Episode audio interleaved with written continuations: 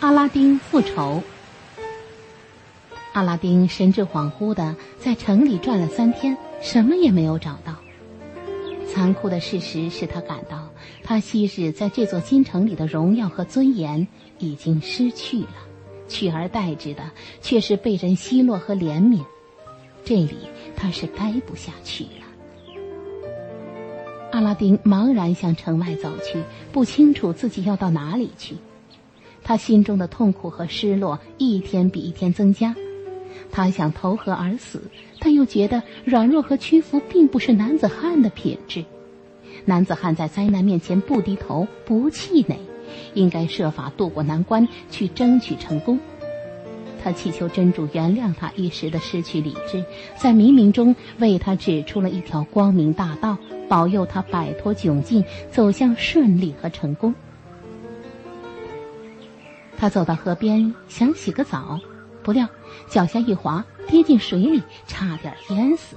他拼命的挣扎，用手抓住一块高出水面的岩石，爬上去。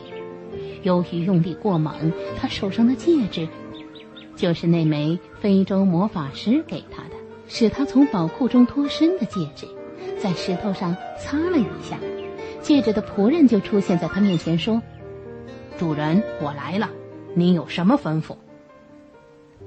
阿拉丁这才记起，这个救命的巨人就是在黑暗的宝库中见过的。因为他有了神灯，就把他和戒指全都给忘记了。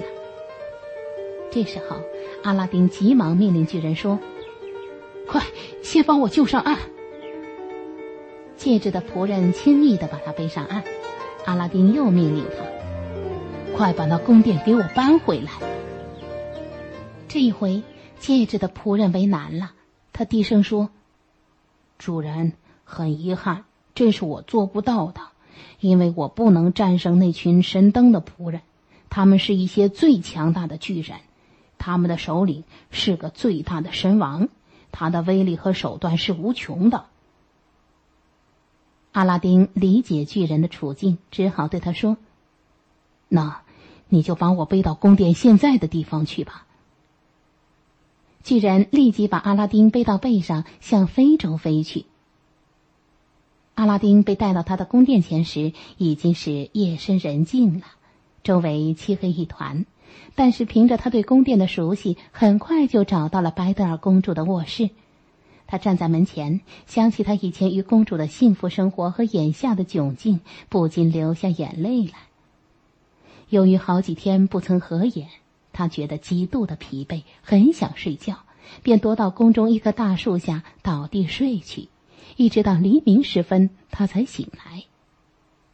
他走到白德尔公主的窗下，恰好这一天白德尔公主比平日醒得早。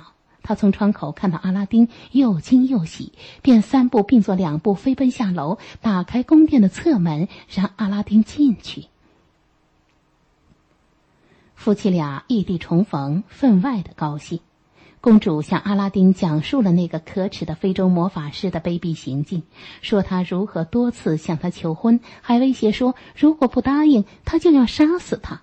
说他怎样反抗他，耻笑咒骂他。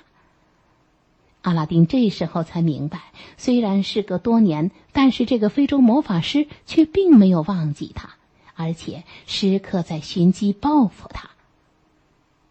他向公主问起神灯的事情，公主向他陈述了换灯的经过，他这才明白自己苦难的根由。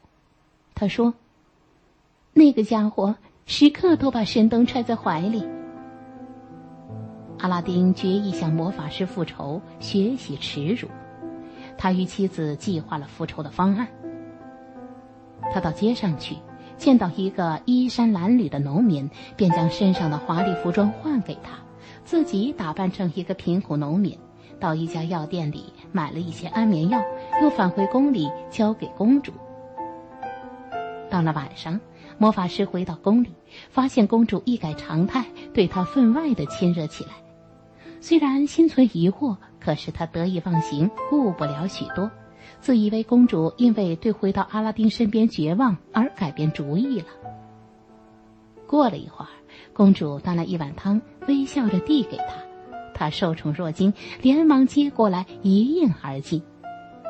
可是没过多久，那魔法师就觉得天旋地转，浑身无力的躺倒在地上。这时候，阿拉丁立即从隐蔽处出来，请公主到另一间屋子里休息。他从魔法师怀里掏出那盏神灯，擦拭一下，巨人出现了，问他：“主人，您有什么吩咐？”阿拉丁说：“我命令你将这个人背到高山上，从山顶上扔下去，让野兽和秃鹫吃掉他，然后你再把这座宫殿搬回中国原来的那个地方去。”没过多久。巨人就做完了阿拉丁让他办的事情。第二天清晨，皇帝一觉醒来，焦急的在卧室里走来走去。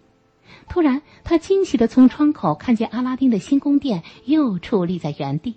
他还以为自己产生了幻觉，看花了眼，就急忙跑出王宫，向女孩的新宫殿奔去。这时候，公主正在凭窗眺望她朝思暮想的皇宫呢。见父王来了，便飞奔下楼，投入父亲的怀抱。父女俩激动得热泪满面。皇帝问起事情的来龙去脉，公主把前后经过讲述一番。皇帝听后觉得非常的惭愧，感到对不起阿拉丁，因为阿拉丁并没有做错什么事情。于是他又跑到阿拉丁的房间，把他从昏睡中唤醒。在他的眉宇之间热烈的亲吻，并请他原谅自己对他的误解。